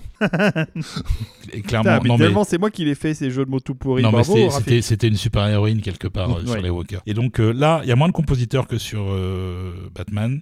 Puisqu'elle va faire venir uniquement les plus aguerris, qui sont Lolita Ritmanis, Michael McChristian, Christopher Carter et Harvey Cohen. C'est elle le boss, clairement, mais elle leur fait aussi confiance, euh, elle les fait tourner chacun leur tour, et puis en fonction de leur sensibilité, euh, elle va éventuellement inverser, mettre un tel sur tel épisode, etc., en prenant en compte en plus leur sensibilité vis-à-vis du scénario. Donc franchement, c'est un travail presque familial. Mais c'est elle qui fait le thème. Mais c'est elle qui fait le thème. Elle va aussi mettre en musique six épisodes de la série, de manière tout à fait euh, sublime, hein, comme elle l'a fait sur Batman. Et pour faire le thème, euh, elle essaye de s'éloigner de ce que Williams avait fait sur le Superman de Richard Donner. Elle veut faire un thème sur lequel on peut pas chanter Superman. Superman, Voilà. c'est le roi des bananes. Exactement. Donc elle essaye, euh, elle essaye d'aller dans des choses un peu plus dissonantes, mais ça passe pas avec la production. Et au final, elle va faire un thème qui est littéralement construit par groupe de trois notes sur lequel on peut chanter Superman. Et on vous le démontre en mettant le thème maintenant. Allez, c'est parti.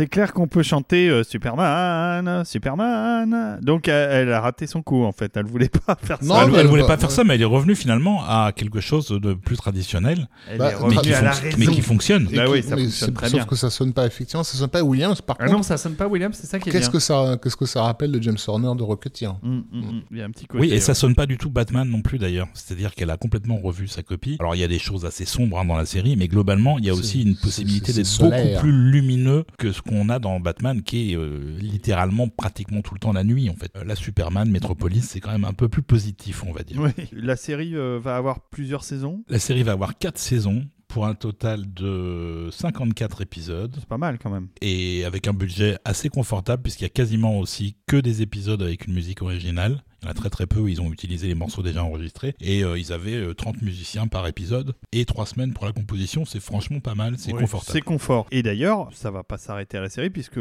comme pour euh, Batman, il va y avoir des directs vidéos, des films euh, Qui continue encore qui aujourd'hui. continuent encore aujourd'hui. Voilà, c'est fait, avec euh, un certain soin a priori. J'ai pas vu tout ce qu'ils ont fait récemment, mais apparemment ça tient plutôt bien la route globalement. Il y a aussi euh, pas mal de Justice League, des choses comme ça euh, qui ont été développées. Et en 1997 va être développé un concept qui s'appelle The New Batman Superman Adventures, qui est une série qui rediffuse soit des épisodes du Batman de la série animée, soit des épisodes de Superman de la série animée, soit des nouveaux épisodes qui combinent les deux personnages. Mhm. Moi, je les ai pas vus euh, pour le coup, donc je me garderai d'en parler. J'ai pas vu non plus, mais elle a aussi fait un thème pour ça. Ah, donc elle a fait un thème spécial pour euh, Superman et Batman New Adventures. C'est ça. Et donc, euh, bon, on va l'écouter direct. Ah bah hein. écoutons-le alors, ça sera plus simple. Allez-y.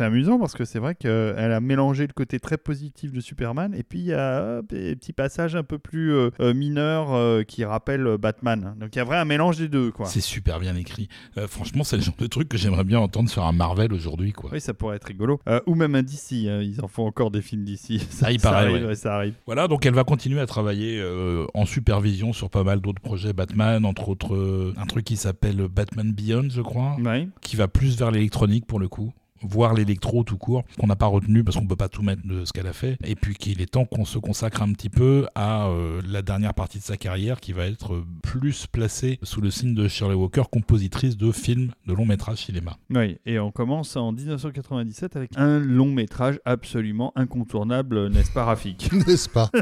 Alors, cette fois-ci, ce n'est pas un titre québécois, mais bien le titre français qu'on va utiliser, Oui. qui est Turbulence à 30 000 pieds. Ah, c'est extraordinaire. Voilà, parce qu'il faut toujours rajouter un truc, le titre anglais qui est juste Turbulence, ça suffisait pas Non. pour faire frémir le, le Le spectateur, spectateur français a potentiel. besoin qu'on lui évoque les choses Oui, clairement. parce que Voilà. turbulence, ça peut être considéré comme une flatulence. Donc, Voilà. euh, non, il faut rajouter à 30 000 pieds. Turbulence à 30 000 pieds de la mort qui fait peur. C'est ça. Inutile de dire que c'est pas un grand film. Alors, ça n'est pas un grand film, c'est un film cher.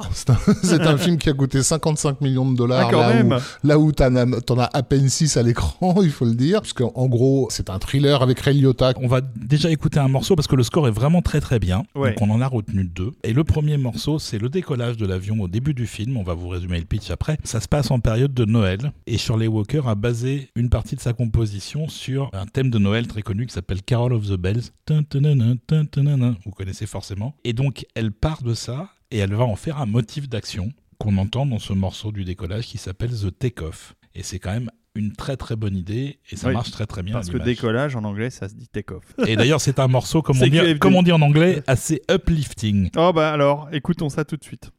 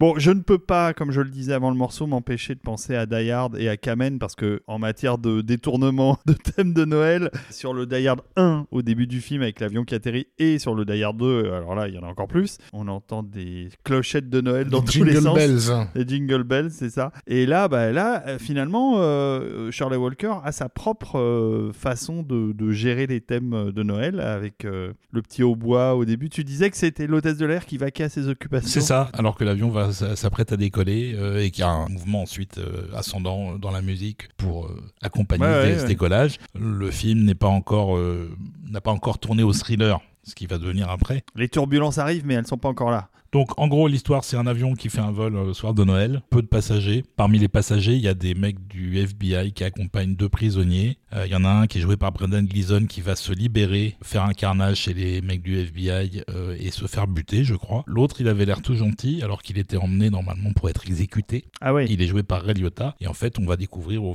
fil du film que c'est un vrai psychopathe euh, qui ne veut absolument pas que l'avion atterrisse, il veut pas être arrêté et il va faire tout pour ne pas l'être et ça va vraiment partir en vrille. Ça a l'air bien, hein. Non c'est pas Ça- très bien. Ça a l'air tellement bien que, en fait, c'est ce qu'Hollywood on appelle un spec script, c'est-à-dire un script non sollicité, voilà, qui est mis sur le marché. Ils sont en- généralement rarement achetés par les studios. Or là, on sait pas pourquoi. Ils se sont jetés dessus, puisqu'ils ont quand même déboursé un million de dollars One million dollars. pour ce scénario tellement euh, parfait à tout point de vue que euh, donc son scénariste Jonathan euh, Brett euh, a déclaré qu'il n'a jamais compris pourquoi on lui, a, on lui a payé un million de dollars pour un truc aussi mal écrit. Et Surtout que je, je crois que quand ils ont payé, le, le script n'était pas fini. Ça n'arrive jamais que le scénariste dise que son propre scénario est à chier et en plus de ça de dire je comprends pas pourquoi on m'a payé aussi cher pour ça. Et comme personne ne comprend pourquoi encore une fois un, un- un film qui se passe intégralement dans la carlingue d'un avion. Alors oui, il a fallu construire la carlingue et faire en sorte qu'elle puisse euh, tourner à, à 360 degrés puisque donc il y a dans le film des scènes où ils sont ballottés dans tous les Dans coins, les turbulences, dans les hein. turbulences. Oui, c'était assez compliqué techniquement. Mais à faire. ça coûte pas 55 millions de dollars un décor comme ça. Ray Liotta, c'est pas du tout une superstar à l'époque qui te grève un budget de 15 millions. Donc en fait, il y a rien qui justifie. Donc bon, alors, ça fait partie de ces projets hollywoodiens aussi. où On se doute que l'argent est passé complètement euh, dans, dans, dans des frais annexes. Euh, Mais bon, en tout cas, à l'image, il reste que dalle quoi. Moi j'aime bien le titre euh, québécois, Le vol d'enfer. C'est bien aussi, c'est bien. Ça rappelle les ailes de l'enfer qui arriveront un peu après. Et qui au Québec s'appelle Air Bagnard Air Bagnard. Air Bagnard. Ouais, ah ouais. ouais, alors c'est trop bon. Meilleur titre ever. c'est trop bon. Et donc peut-être que le budget il est passé dans l'actrice, l'héroïne du film finalement, Oui. qui est l'hôtesse de l'air jouée par le- Lauren Holly. Vous avez tous oublié qui c'est, c'est pas grave. Mais pourtant elle aura une nomination pour sa performance dans Turbulence de la pire actrice de l'année au Razzie Award. Le réalisateur, lui, n'aura pas cet honneur parce que le pauvre, donc, c'est un grand vétéran euh, presque légendaire de la télévision. Oui, qui a plus de 70 ans Voilà, à Robert Butler, exactement. Bah oui, le- mais le mec, il a fait les pilotes de- d'un nombre incalculable de séries. euh. Il est toujours vivant, il a 95 ans aujourd'hui, Robert Butler. Ouais, il fait plus de films par non, contre. il fait plus de films. Donc David Robert Butler a réalisé le pilote de. Euh, Star Trek, Bah oui, Bah forcément. bien sûr. Euh, il, a, il a bossé sur euh, Papa Schulz, euh, qui était quand même euh, la plus grande série. euh, et, de- sur, euh, et sur Batman, de la guerre série de télé euh, de Et il était sur la série originale de, de Mais- Batman des 60s, Et etc. c'est pas n'importe qui. Mais il continue effectivement ces- durant ces années-là à bosser pour la télé. On lui doit aussi, euh, par exemple, beaucoup d'épisodes de Lois et Clark ou ce genre de trucs-là. Et effectivement, le mec, on lui offre pas l'op- l'opportunité de passer au grand écran sur un projet comme Turbulence à 30 000 pieds. Bah ouais, il est, il est fatigué. hein, euh, voilà. Papy. Mais le, le spectateur aussi quand il sort du film. hein. Euh, bah du coup, Mais pas pour les le bonnes spectateur, raisons, il sera pas là parce que le film va se planter en salle. Il va évidemment être défoncé par la critique, mais ça aussi serait attendu. Curieusement, il va comprendre, c'est un petit carton en vidéo qui va justifier une suite. Euh, Deux- deux suites. Deux suites, pardon. C'est l'effet voilà. radio. avec, avec des, Ouais. Non, mais avec des acteurs différents les suites. Mhm. Mais oui, mais. Mais par contre, pour la musique, c'est fait avec soin. Ils envisagent plein de compositeurs, que des tueurs. Bruce Broughton, Christopher Young, Brad Fiddle, qui a peut-être recommandé Shirley Hawker, je sais pas. Basil Poledouris, ils sont tous euh, en lice à un moment donné. C'est finalement elle qui est choisie et qui va faire le job avec son cœur et avec ses tripes, comme elle le fait à chaque fois. Et elle fait un super score de film d'action des années 90. Euh, oubliez le film, c'est pas grave, mais la musique, elle, elle tient vraiment bien la route. C'est essentiellement orchestral. Il y a des percussions un peu synthétiques, mais qui étaient, comme le faisait Jerry Goldsmith à la même époque, qui étaient jouées en live pendant euh, les sessions d'enregistrement. C'était enregistré en même temps, en fait, pour avoir une plus grande homogénéité du son. Elle a aussi écrit un très joli thème pour l'hôtesse de l'air euh, Razzie nominée. qu'on va entendre dans une sorte de suite qui avait été conçue pour le générique de fin, qui est pas finalement entièrement utilisée dans le film, mais qui est bien jolie. Et euh, on va laisser Turbulence s'envoler avec ça.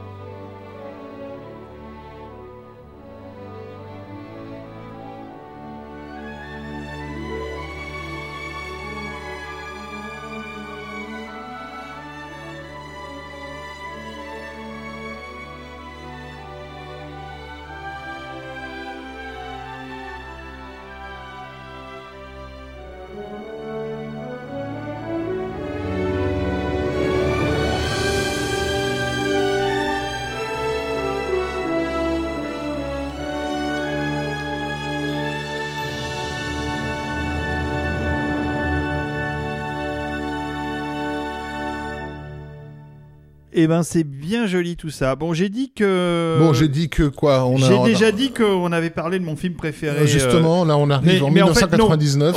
euh, En fait, pas vraiment. Donc Je- euh, Olivier et moi allons quitter la pièce et on va Reste- laisser Parce que ça, va devenir sale. Restez et on va laisser David euh, se débrouiller tout seul avec euh, ses mouchoirs et son film. monanisé de- devant le prochain film. 1999, grande date dans l'histoire du cinéma puisque euh, c'est la sortie d'un film injustement oublié du public. Hon- Honnêtement, oui. C'est vraiment Hein, injustement. C'est un film qui était un peu trop en avance sur son temps en termes d'ironie vis-à-vis du concept de super-héros pour marcher à l'époque, alors qu'il aurait fait un carton quelques années plus tard. Exactement. Et euh, autant Turbulence est un film qu'on peut oublier, autant Mystery Man est un film que je vous recommande de redécouvrir si vous ne l'avez jamais vu. Tu es à toi seul responsable de la moitié des entrées qu'il a pu faire en France parce que tu l'as diffusé combien de fois dans tes nuits euh, Alors, je l'ai multiples diffusé dans les nuits. Et attends, je me suis- j'ai même poussé euh, vachement plus loin la, la perversion puisque je me suis occupé personnellement du steelbook qui est sorti euh, chez nos amis de l'atelier d'images de Mystery Man. Donc je me suis occupé de faire faire la couverture, euh, le visuel, de faire refaire un visuel par Paul Shipper qui est absolument magnifique d'ailleurs. Et le steelbook est superbe et je crois qu'il est encore disponible parce qu'ils en ont pas tellement plus vendu qu'il y a eu d'entrées à l'époque quand le film est sorti. Mais je me souviens m'être baladé à Los Angeles en 1999 et que euh, Mystery Man était un énorme pari euh, pour Universal et qu'ils avaient fait l'affiche du film, ils avaient mis les personnages du film sur toute une façade d'immeuble sur Hollywood Boulevard et que franchement c'était euh, le film sur lequel ils pensaient qu'ils allaient faire un énorme carton. D'autant que le casting, euh, Ben Stiller était, euh, était un acteur montant. Ah non, mais il y avait- y avait plein d'acteurs montants en fait. Ben Stiller, Ancasaria, William H. Macy, ouais, Greg ouais, ouais. Kinnear, Jenan Garofalo, Paul Robbins, donc L'ex Pee-wee. puis oui, Wes Studi, Geoffrey Rush, Lena Olin, Geoffrey, Geoffrey. Rush qui fait le méchant. Eddie Izzard qui est génial en assistant du méchant. Non mais il y a un casting absolument fou. Ils sont pratiquement tous connus ou devenus connus ou déjà c'était des acteurs euh, confirmés. Et pour moi le film est génial. Il Ah, le, est- le- le film est très drôle en fait, vraiment. Rafik a pas l'air d'accord. hein. Et, et en Non, même moi, temps, moi- moi, je trouve que ça manque de dynamisme en fait parce que ça- ça- c'est censé quand même être un film de super-héros. Oui, mais c'est des héros tout moisis. Alors c'est certes C'est c'est ça, des le- héros tout ça- moisis, mais en même C'est temps ça le pitch. hein. Juste, juste pour résumer, en gros, Mr. Furious, c'est son nom de super-héros. C'est quoi son pouvoir? C'est qu'il se met en colère. voilà. Et il y Mais a ça la sert à rien, ça lui donne pas de force euh, herculéenne. hein. Et juste, il est, juste il est vénère. William H. Macy, c'est la pelle. Et, et bah, qu'est-ce qu'il sait faire? Bah, Il s'est donné des coups de pelle. Il dit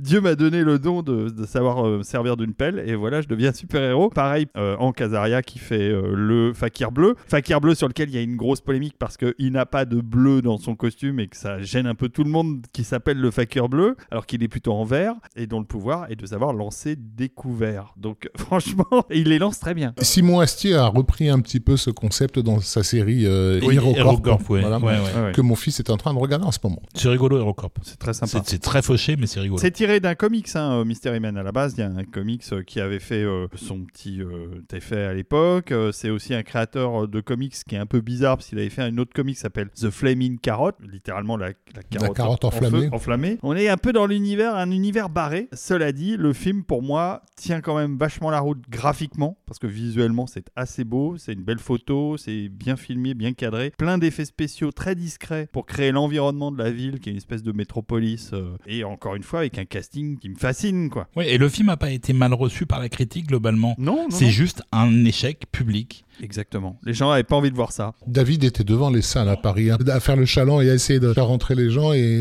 mais vous voulez pas aller voir Mystery Man et tout? Vous Non, avez non. tort. Non, non, non, je, je suis venu voir Matrix. Oh, on s'en fout de Matrix, il y a Mystery Man.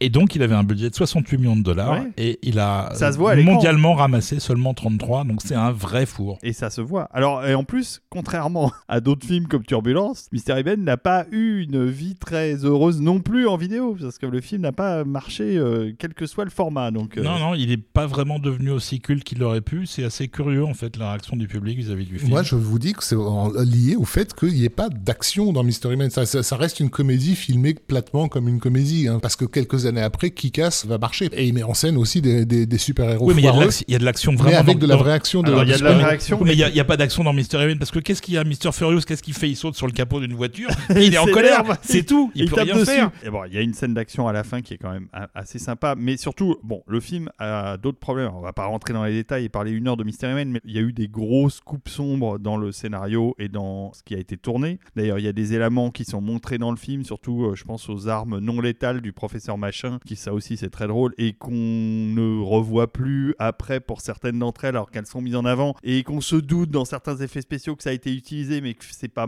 explicitement montré. Je vais pas vous expliquer tous les détails, mais le film a été massacré un peu au, montage. Oui, d'ailleurs on va en parler au niveau de la musique. Et euh, au niveau de la musique, euh, c'est ça, ça se ressent aussi. On va déjà écouter un premier morceau de Shirley Walker qui s'appelle Blind Date with Destiny, et après on vous parle du score.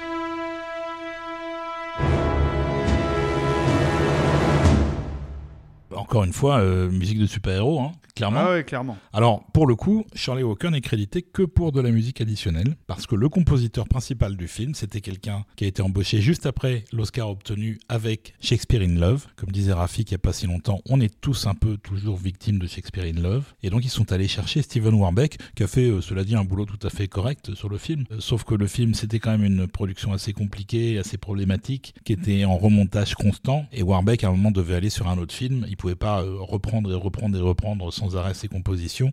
À un moment donné, euh, le film a été fini et il fallait réajuster la musique ou en refaire. Et ils ont choisi Shirley Walker, qui a essentiellement composer les choses originales en réutilisant occasionnellement quelques-uns des thèmes de Warbeck. Et au final, la répartition elle est à peu près équilibrée. Il y a à peu près moitié de ce que Warbeck avait fait au départ et quasiment tout ce que Charlie Walker a fait sur le film dans le score euh, final, dans le, le, final cut du film. Voilà, et ça a à nouveau été sauvegardé par la Land Records, encore une fois, dans un double album où on a d'un côté le score de Warbeck, de l'autre le score additionnel de Shirley Walker. Oui, parce que pendant très longtemps, on a eu qu'un score pirate, un bootleg qui était pas vraiment officiel. Avec un son très vilain. Ouais, et heureusement, La La Land est venu nous sauver tout ça parce que ça valait le coup. Je ne peux que vous recommander de revoir Mystery Men et d'acheter le steelbook euh, chez l'atelier d'image. D'abord parce qu'on aime bien l'atelier d'image. Surtout quand il nous les envoie Oui. sans qu'on les ait demandé. Donc merci à l'atelier d'image. Je sais pas, moi, ils m'envoient jamais rien. Ouais, parce que tu devrais leur laisser ton numéro de téléphone et ton adresse. Voilà, et donc la, la demi-heure de musique composée par Shirley Walker a vraiment de la bonne tenue, très bon niveau. Et on va terminer par un morceau qui, pour le coup, a priori, n'est pas dans le film. Dans la version finale, il a dû être remplacé par euh, quelque chose que Warbeck avait composé avant, un morceau qui s'appelle Victory, mais c'est pas parce qu'il n'est pas dans le film qu'on va pas l'écouter.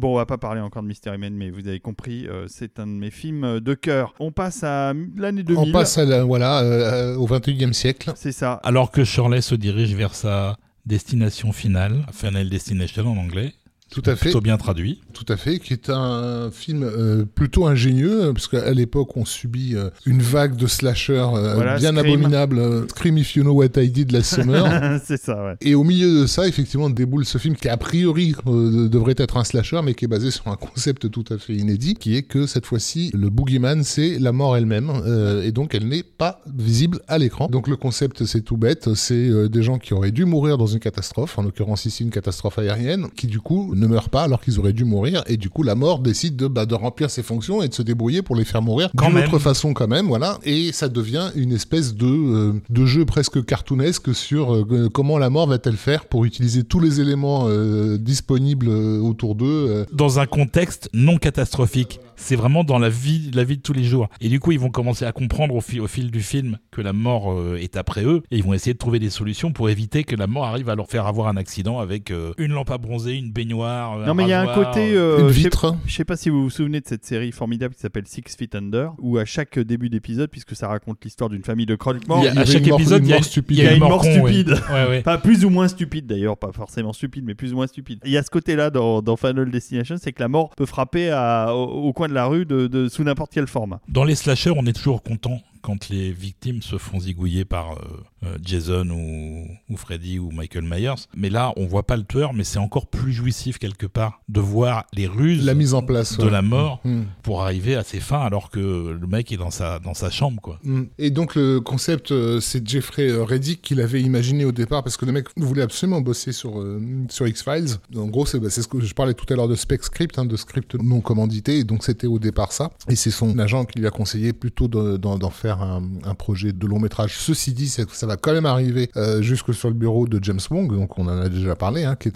cet ancien scénariste de X-Files qui a fait euh, la série Space euh, and Beyond, et c'est là où le, le projet va devenir euh, effectivement un long métrage réalisé par James Wong euh, lui-même. Lui-même. Voilà, et franchement, le film se regarde avec plaisir. Euh, c'est pas un grand film, C'est fun. mais c'est fun. Et ça a donné surtout lieu à une franchise, puisque donc il y a eu plusieurs suites. euh, oui, il y, a eu, y a eu, je crois, cinq films ou six films en tout. Et Shirley Walker a mis en musique les trois premiers, jusqu'à sa mort en fait. Et vu comment ça s'était passé sur Space Above and Beyond, James Wong, qui est euh, réalisateur, et Glenn Morgan, qui est, je crois, producteur sur le film, voulait évidemment qu'elle revienne et euh, elle n'a pas hésité, quoi. Et elle trouvait ça assez, euh, assez challenging d'arriver à personnifier la mort elle-même dans la musique. Et elle a fait un thème qui évoque effectivement la grande faucheuse qui est en plus développé dès le générique parce que contrairement au slasher qui se faisait à l'époque, il y a un générique avant que l'action commence. Et on va écouter maintenant ce thème, qui n'est jamais sorti officiellement en disque, mais qui est présent en piste isolée sur le DVD américain du film.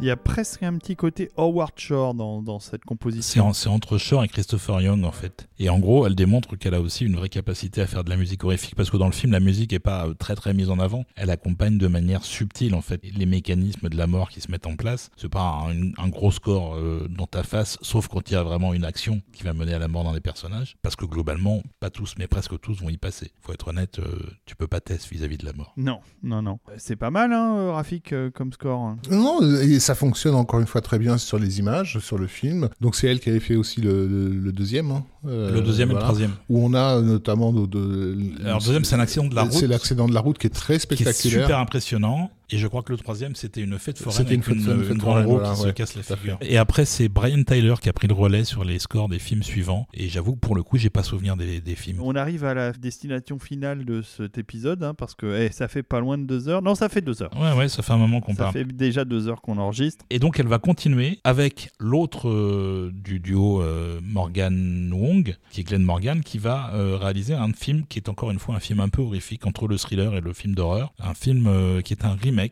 qui reprend à la fois la trame d'un livre et de ces deux adaptations cinéma qui sont euh, Willard en 1971 et Ben, qui est la séquelle juste après. En 72, euh, qui sont euh, deux films euh, qui passaient à la télé quand on était gamin. Euh, moi, j'ai découvert le Willard original euh, à l'avenir du futur, ou Ouais, ça m'étonne un, truc- un truc dans le genre, quoi, avec une musique d'Alex North, d'ailleurs, Tout pour, à le, fait, pour qui le n'a- premier. Qui n'a jamais été édité non plus. Et qui sont en fait plus des films concentrés sur le personnage principal que sur le caractère horrifique, hein, parce que c'est vraiment ben, le- l'histoire d'un sociopathe, en fait, d'un- quelqu'un qui ne peut pas vivre euh, vraiment avec les autres et qui du coup euh, développe des pouvoirs paranormaux qui lui permettent de communiquer avec les rats et, et s'en sert pour, euh, pour en gros régler ses comptes avec l'humanité tout entière. Pour l'anecdote, le deuxième Ben, le film Ben en 72, euh, bénéficiait d'une chanson d'un certain Michael Jackson qui allait avoir une plutôt riche carrière dans la musique. Mais pas dans la musique de film. C'est Crispin Glover qui a le rôle titre dans cette adaptation de 2003 de Willard qu'on aime bien. Qu'on euh, adore. Qui est complètement fou et et, alors, qui est ouais. parfait pour le rôle. dont j'ai eu un, un- un avant-goût en fait de- du film Willard puisque je trouve que j'ai eu la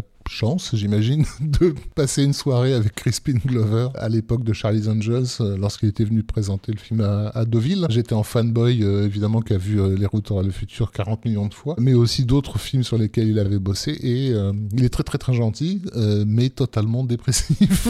Et c'était quand même une soirée assez lourde on va dire. Et en fait quand j'ai vu le film Willard deux ans après je me suis dit mais en fait j'ai vraiment passé ma soirée avec ce mec.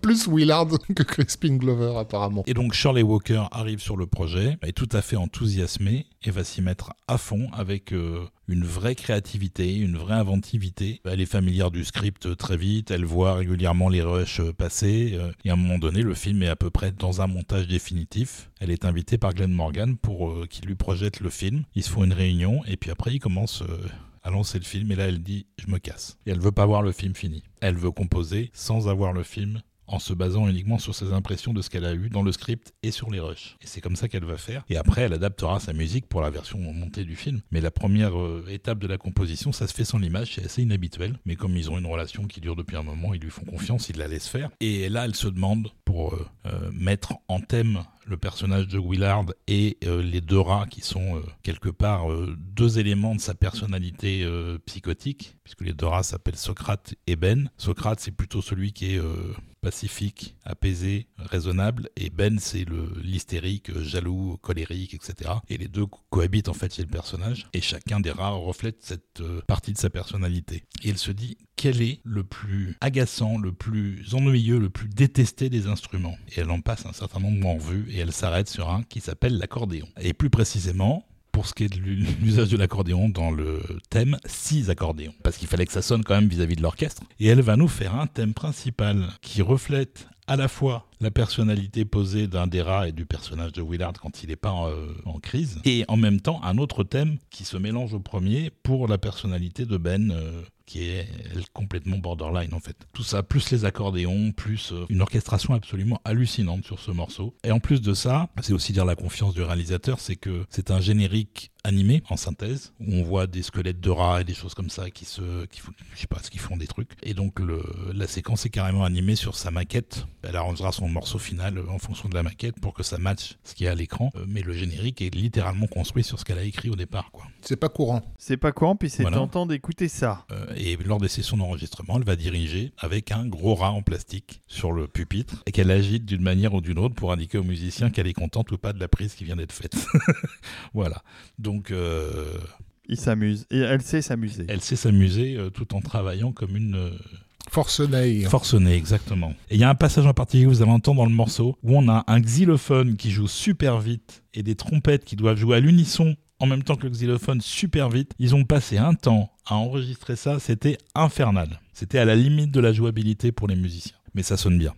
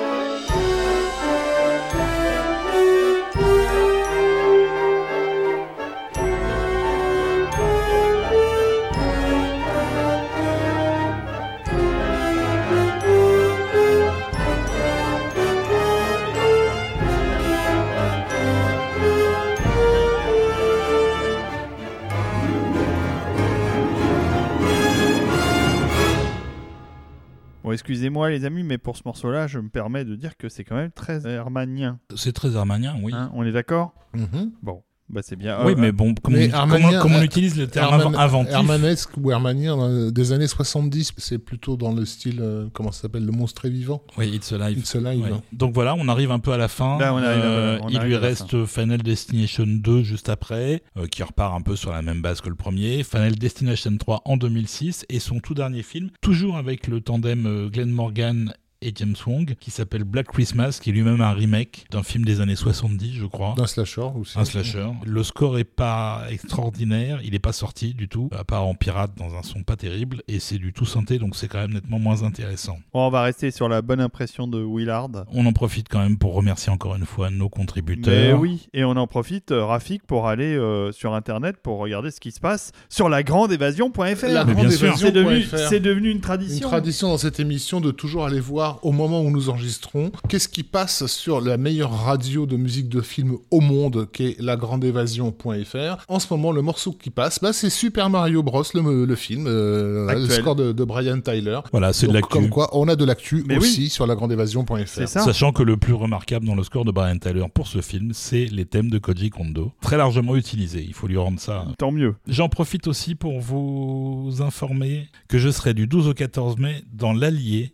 à Commentry pour un festival qui s'appelle le Weekend Cinoche avec euh, des invités euh, plus ou moins prestigieux. Bah, déjà le professeur Desbrosses. Non, alors moi je suis pas prestigieux du tout. Par contre, je serai accompagné de quelqu'un d'extrêmement prestigieux qui viendra avec moi faire une conférence sur la musique du cinéma d'action. Et cet invité prestigieux, c'est Erwan Carmorvan, que vous avez déjà entendu dans Total Tracks. Voilà, donc on va vous faire le show tous les deux. Vous allez encore vous faire des, des, des papouilles hein, je, hein. je crois que c'est le samedi. Voilà, euh, donc si vous êtes dans le coin, euh, venez jeter un œil. En tout cas, voilà, on est bien content d'avoir enfin pu parler de Shirley Walker. Oui, ça fait très très longtemps qu'on en parle entre nous. On espère que si vous ne connaissiez pas euh, cette dame, ben voilà, vous avez là de quoi découvrir. euh, et Olivier nous a euh, préparé euh, un bon gros morceau euh, pour conclure cette Oui, émission. Oui, oui, oui, c'est un morceau qui avait été fait. Je sais pas si c'est Shirley Walker elle-même qui l'avait fait à l'époque ou si ça a été fait après. C'est sur le premier volume édité par La La Land Records. Ça s'appelle Gotham City Ouverture et c'est un morceau qui compile les thèmes d'un certain nombre des vilains de la série Batman animé. C'est un morceau qui dure 14 minutes. Oui, soyez pas surpris, le, le podcast n'est pas fini. Voilà, si vous voulez arrêter parce que vous voulez pas écouter la musique, vous pouvez arrêter dès qu'on a fini de parler. Mais euh, je vous invite à rester parce que ça mérite d'être écouté jusqu'au bout. Et vous allez avoir dans l'ordre les thèmes de Batman, Man-Bat, le Joker, Charlie Collins, Batgirl, Mr. Freeze, Olympus, le Pingouin, Clayface et Harley Quinn. Tout ça en 14 minutes. Franchement, c'est un cadeau.